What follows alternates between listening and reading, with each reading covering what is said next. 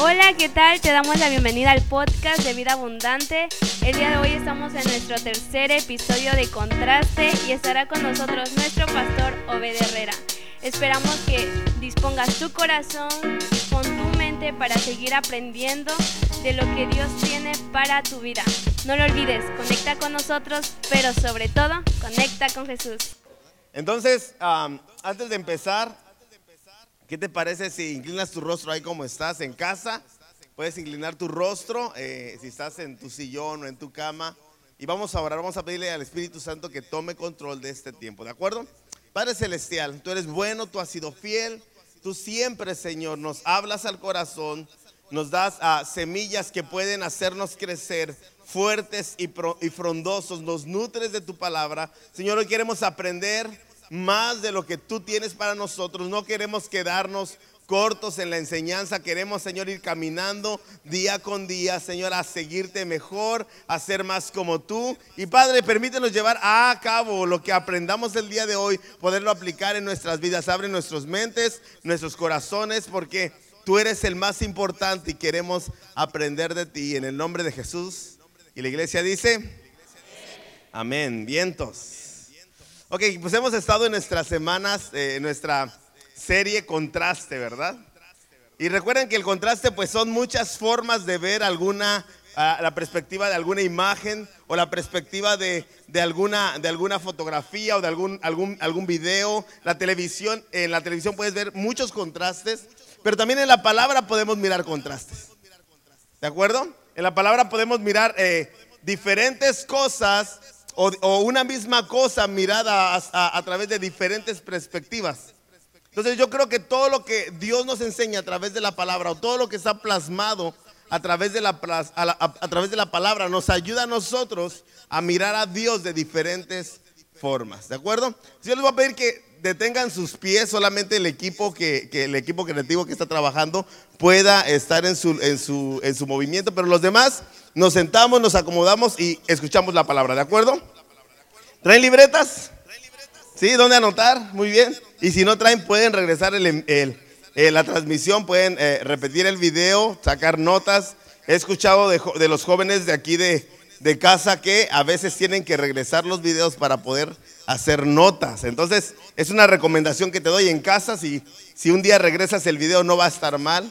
No, no es que no capte todo, pastor. Necesito volver a mirar el video. Adelante, ¿de acuerdo? Entonces, dile al que está a tu lado, aunque no te convenga. Así dile, aunque no te convenga. ¿No te pasa que a veces pedimos cosas, eh, eh, pedimos cosas que creemos nosotros necesitar? Que pedimos cosas que creemos nosotros que son necesarias para nuestro diario. O, o- o queremos entrar en situaciones que decimos, oh, si yo experimento esto va a ser lo mejor de mi vida. ¿No? Y gente a nuestro alrededor viene y nos advierte y nos dice, oye, si tú experimentas esa onda, te va a ir mal, te, te la vas a pasar mal. Si tú adquieres esta situación o si tú eh, crees que necesitas esto en este tiempo, no es el tiempo, necesitas ah, esperar un poco más. ¿Sí, sí has escuchado eso alguna vez? Esperar, esperar. Y, y los jóvenes dicen, ¿por qué tanto esperar? Ya quiero hacerlo, ¿no? Quiero llevarlo a cabo, lo que, lo que, lo que yo quiero, lo que yo creo que necesito. Entonces en la Biblia vemos muchas historias donde Dios nos plasma un contraste de cada uno, de cada una de, las peticiones que hacen las personas. Y el día de hoy yo quiero hablar acerca de una petición que le hizo el pueblo de Israel a Dios.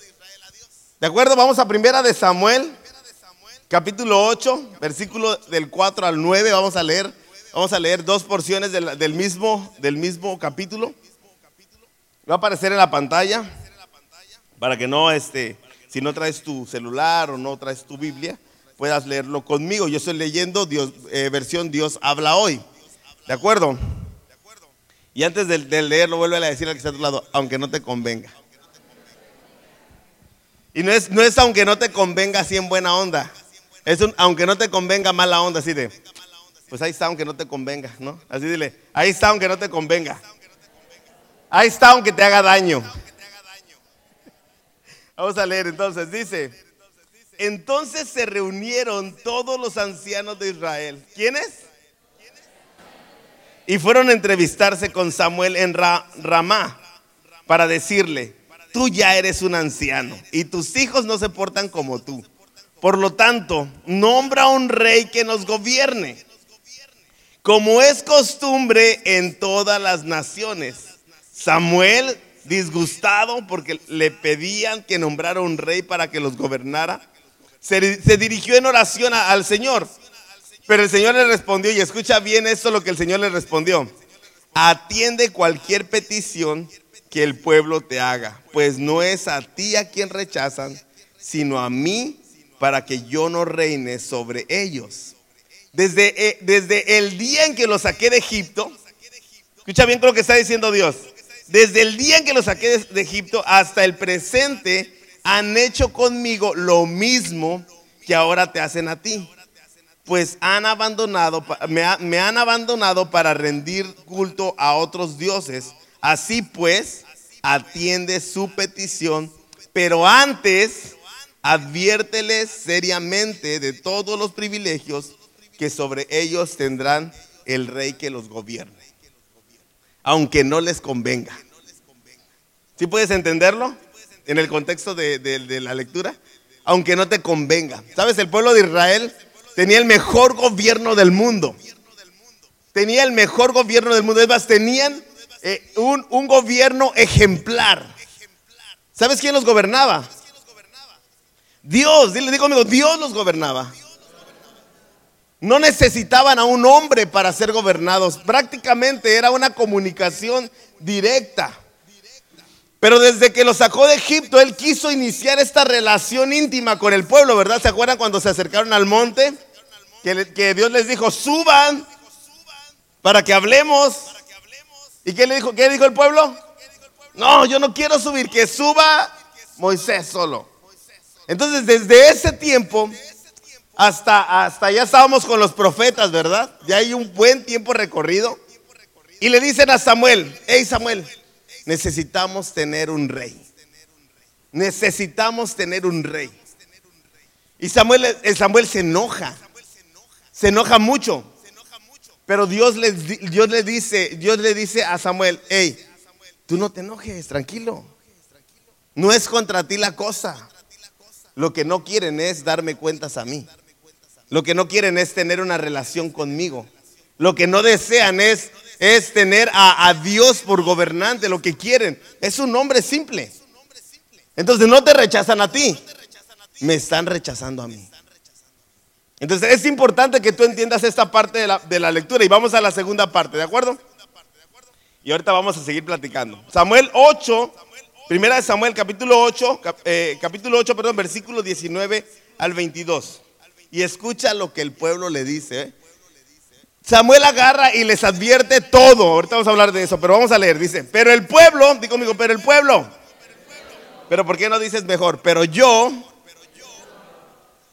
¿Eh? Didi fuerte. Pero yo, sin tomar en cuenta la advertencia de Samuel, respondió, no importa. Queremos tener rey. Y escucha lo que dicen, qué triste. Qué triste lo que dicen para ser como las otras naciones y para que reine sobre nosotros y nos gobiernen y dirijan en la guerra. Después de escuchar Samuel las palabras del pueblo, se las repitió al Señor y el Señor respondió, atiende sus peticiones y nombra un rey. Entonces Samuel ordenó a los israelitas que se fueran, que se regresaran. Escucha esto. Samuel antes de, de decirles, ¿están seguros? Les dijo esto.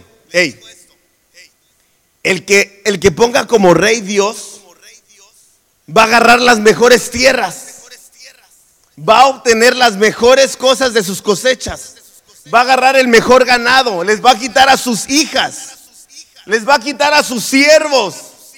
Él va a tener poder y dominio sobre todos ustedes. Y no solo eso, todo su séquito va a estar sobre ustedes. Ustedes no van a tener ningún privilegio. Los privilegiados van a ser ellos. Una advertencia, que le dio Samuel al pueblo muy fuerte.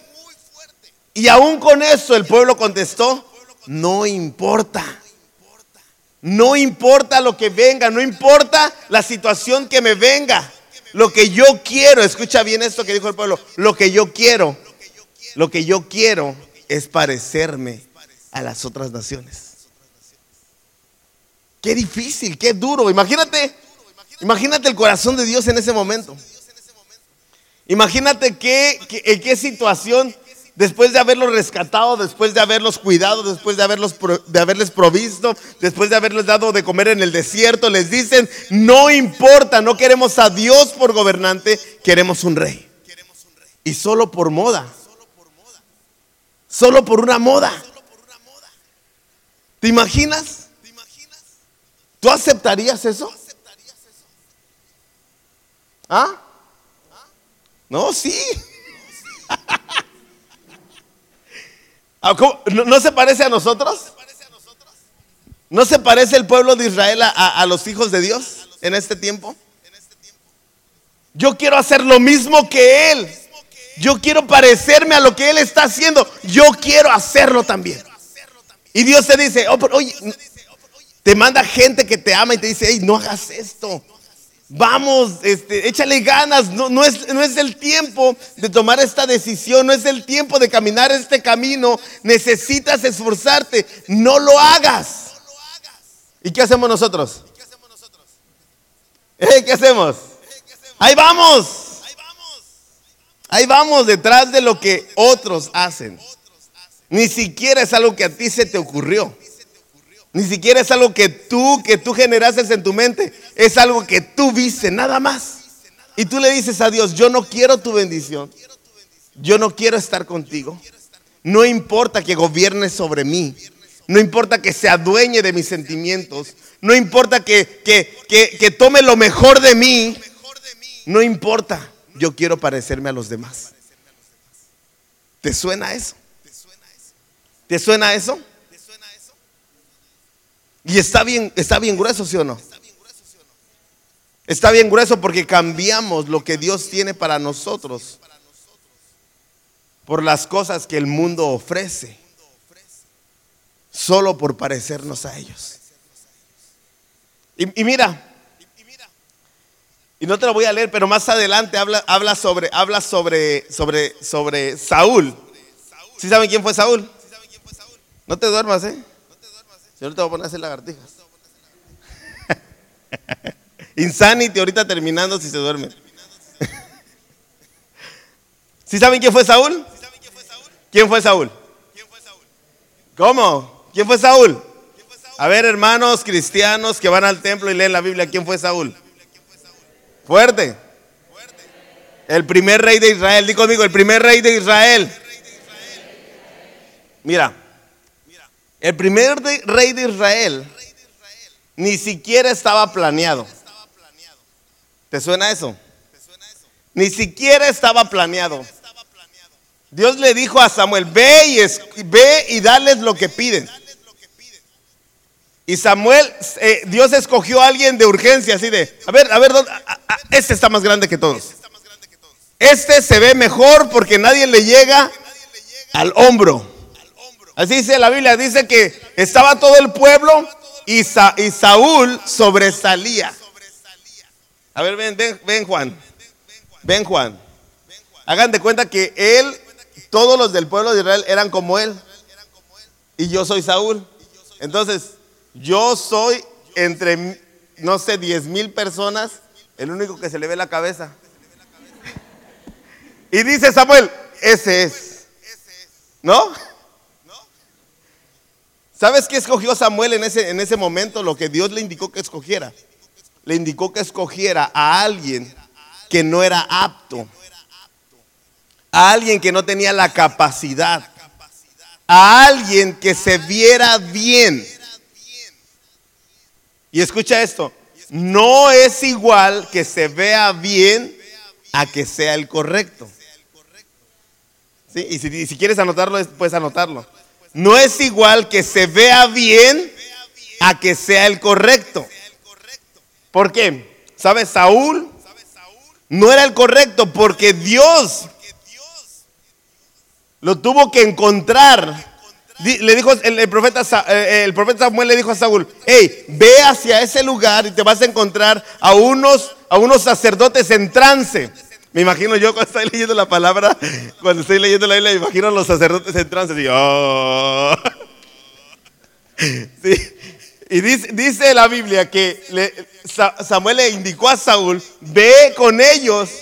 Y dice que cuando llegó con ellos, Dios, el Espíritu de Dios lo tomó. Pero lo tomó al grado, al siguiente grado, lo tomó al grado de que cuando regresó, no se, parecía a, Saúl. No era Saúl. El Espíritu de Dios ya estaba en Saúl. Ni siquiera era Saúl. ¿Sí me entiendes? No era el indicado. No era lo que Dios quería entregarle al pueblo no era, no era el que iba a resolver la situación de necesidad del pueblo. Pero Dios lo tomó y lo utilizó. ¿Sabes por qué? Porque no quisieron esperar. Yo creo que en ese tiempo ya andaba David ahí por, ahí corriendo, ¿verdad? Yo creo que en ese tiempo ya David ya andaba este ya andaba este jugando las canicas y ya estaba empezando una relación con el espíritu de Dios. Yo creo que ya, ya David para ese tiempo ya estaba casi listo para ser rey. Pero el pueblo decidió no esperar. Dijeron, nos queremos parecer ya, ahorita. No queremos otro tiempo, lo queremos ahorita. Se parece mucho a lo que nosotros decidimos, ¿verdad? Te dice Dios, ahí está tu esposo, ahí está tu esposa. Ahí está lo que yo tengo, planeado para ti. Tú le dices a Dios, no, no, yo no quiero eso, yo lo quiero ahorita. Yo lo necesito ya, no, no, no, no, no lo quiero dentro de tres años. Yo siento y yo creo que lo necesito ahora. ¿Y qué hace Dios? No, pero mira, aguanta. Te va a ir chido. Lo vas a disfrutar. Y tú dices, no. Dices como el pueblo de, como el pueblo de Israel le dijo a Saúl. Como el pueblo de Israel le dijo a Saúl, lo queremos ahorita. Lo queremos ya, queremos que gobierne sobre nosotros. ¿No se parece? ¿No se parece a nosotros? Este contraste que Dios muestra a través del pueblo de Israel, ¿no se parece a nosotros? Hay tantas cosas que Dios tiene planeadas para nosotros que no, que decidimos no esperar. Que le decimos a Dios, hey, tres años son mucho. Dos años son muchos. Seis meses son mucho.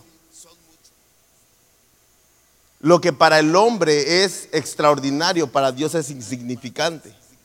Pero Dios ya tenía preparado un rey para Israel. Yo creo que Dios ya estaba en planes. Este David, ay, está David.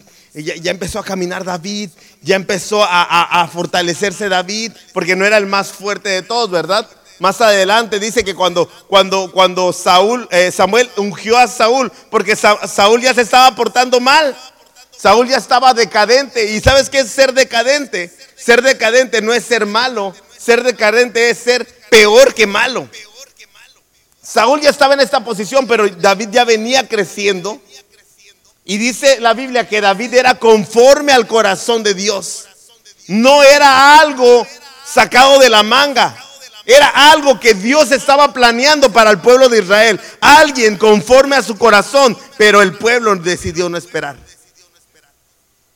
¿Cuánto tiempo o cuántas veces tú has decidido no esperar? Y Dios está planeando algo increíble para ti y tú dices, no quiero.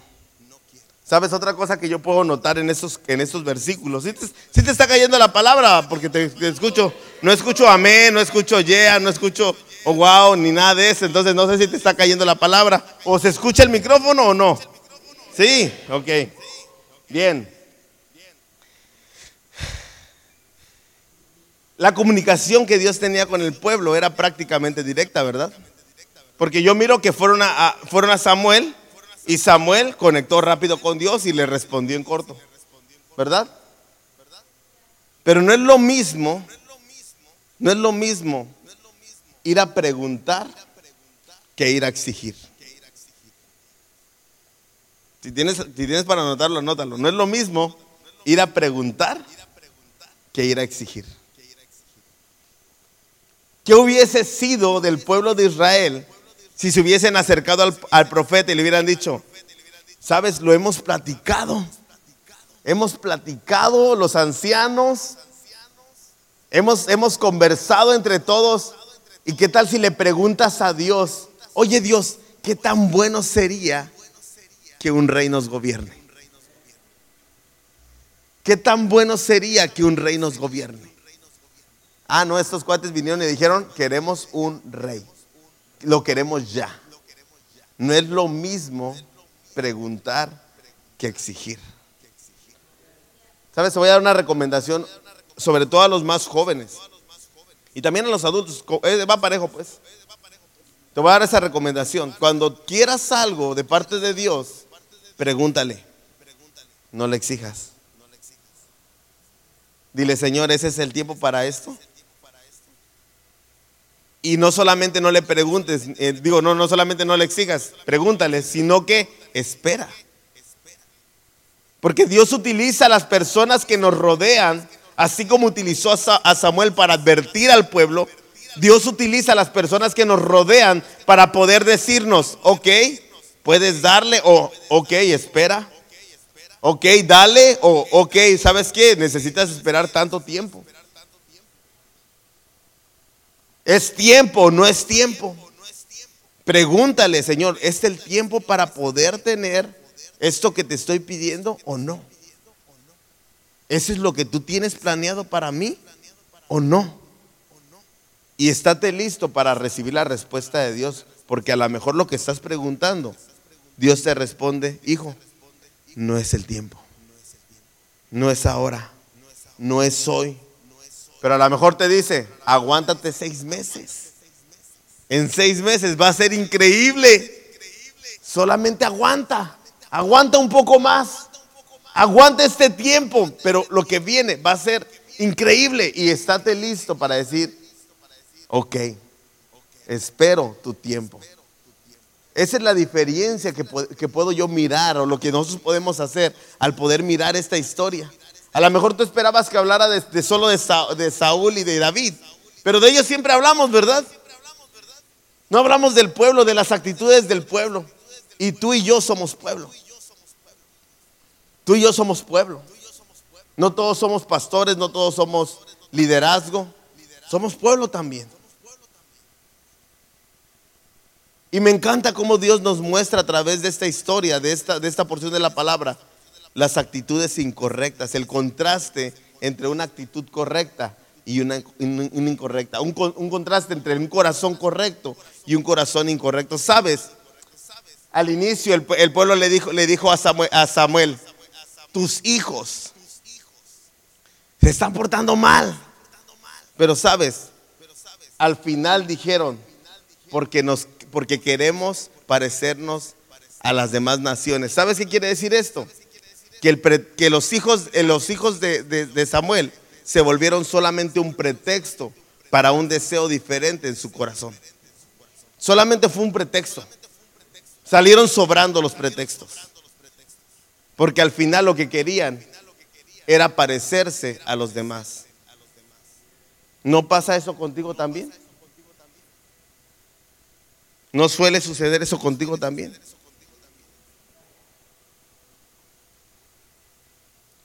A veces anhelamos tantas cosas y le decimos a Dios, pero es que, es que, es que mira, si tú me das esto, yo voy a poder lograr eh, eh, eh, en mi carrera. O yo voy a poder lograr tener mi casa.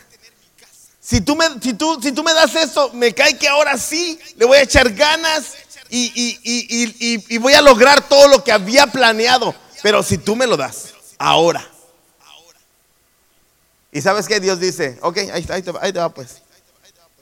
Lo estás exigiendo. Ahí está, pues. Tómalo. No es lo que estaba preparado, pero es algo que se parece. Es algo que puede llenar ese hueco que tú necesitas. Pero al final es un error. No deja de ser un error. ¿Sabes qué es lo increíble? Que aunque sea un error, que aunque sea un error, Dios mira cómo te estás destruyendo Y aunque, aunque le pediste algo para hacer algún bien o alguna situación o un bienestar y te destruiste, te autodestruiste, Él viene y te ofrece una nueva oportunidad. Y te dice, hey, lo que pediste te hizo daño. Pero mira, eso que te hizo daño lo puedo tornar a un bienestar. Esto que te hizo daño. Dáselo a Dios, pero dáselo bien cañón, fuerte.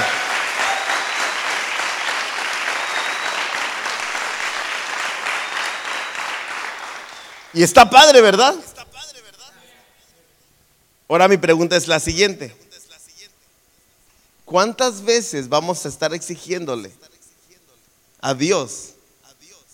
¿Cuántas veces le vas a estar pidiendo cosas que tú crees que necesitas sin preguntarle que si lo necesitas? Para que todos tus errores los, cometan, los, los conviertan a ciertos. ¿Tú crees que eso es correcto? ¿Tú crees que eso sería correcto? Que Dios se la pase convirtiendo nuestros errores en aciertos. Pues no lo conocemos, no somos sus hijos. No lo hemos visto a Él, no hemos, no hemos conocido la palabra, no hemos tenido contacto con el Espíritu Santo y queremos que todos nuestros errores los convierten a aciertos. Yo creo que es el tiempo que nosotros decidamos, ¿no? Caminar en rectitud, en preguntas a Dios, decirle, es el tiempo, tú quieres. Es lo que tú deseas para mí. Porque yo puedo desear muchas cosas, yo puedo creer necesitar, yo puedo creer que es lo que, lo que es necesario para mi vida. Pero ¿qué te parece a ti? ¿Eso es lo que tú quieres para mí? ¿Cuánto tiempo más vamos a, permitir que Dios siga transformando? Digo, es padre. No, no, no desamerito esa situación. Todos hemos, todos hemos vivido situaciones que Dios ha convertido en, aciertos, ¿verdad? Todos hemos vivido esto. Pero yo creo que conforme pasa el tiempo y conforme va creciendo nuestro conocimiento de Dios, debemos de empezar a, querer agradarlo. Ok, sí lo quiero, pero si no es el tiempo, te espero a ti. Si tú estás conmigo y tú decides por mí, yo estoy de acuerdo. Si no es el tiempo, y tú tienes algo mejor en el futuro que no lo puedo ver, confío en lo que tú estás planeando. Yo ya no quiero cometer errores. Si está chido, son un buen testimonio. Y ahora puedo decir, ¿saben qué? Me, drogué, me, me metí piedra, me metí polvo, marihuana, lo que quieras. Y Dios me transformó. Y está padre eso. Pero ya lo conozco. Ya me, ya me rescató. ¿Cuántas veces más tengo que ir a lo profundo y revolcarme y decidir por mí mismo y exigir las cosas para que Él venga y diga otra vez? Y, Él no se cansa, ¿eh? Él no se cansa, Él lo va a hacer continuamente. Pero creo que nosotros debemos decidir agradarle a Él. ¿Sí o no? ¿Por qué no te pones de pie?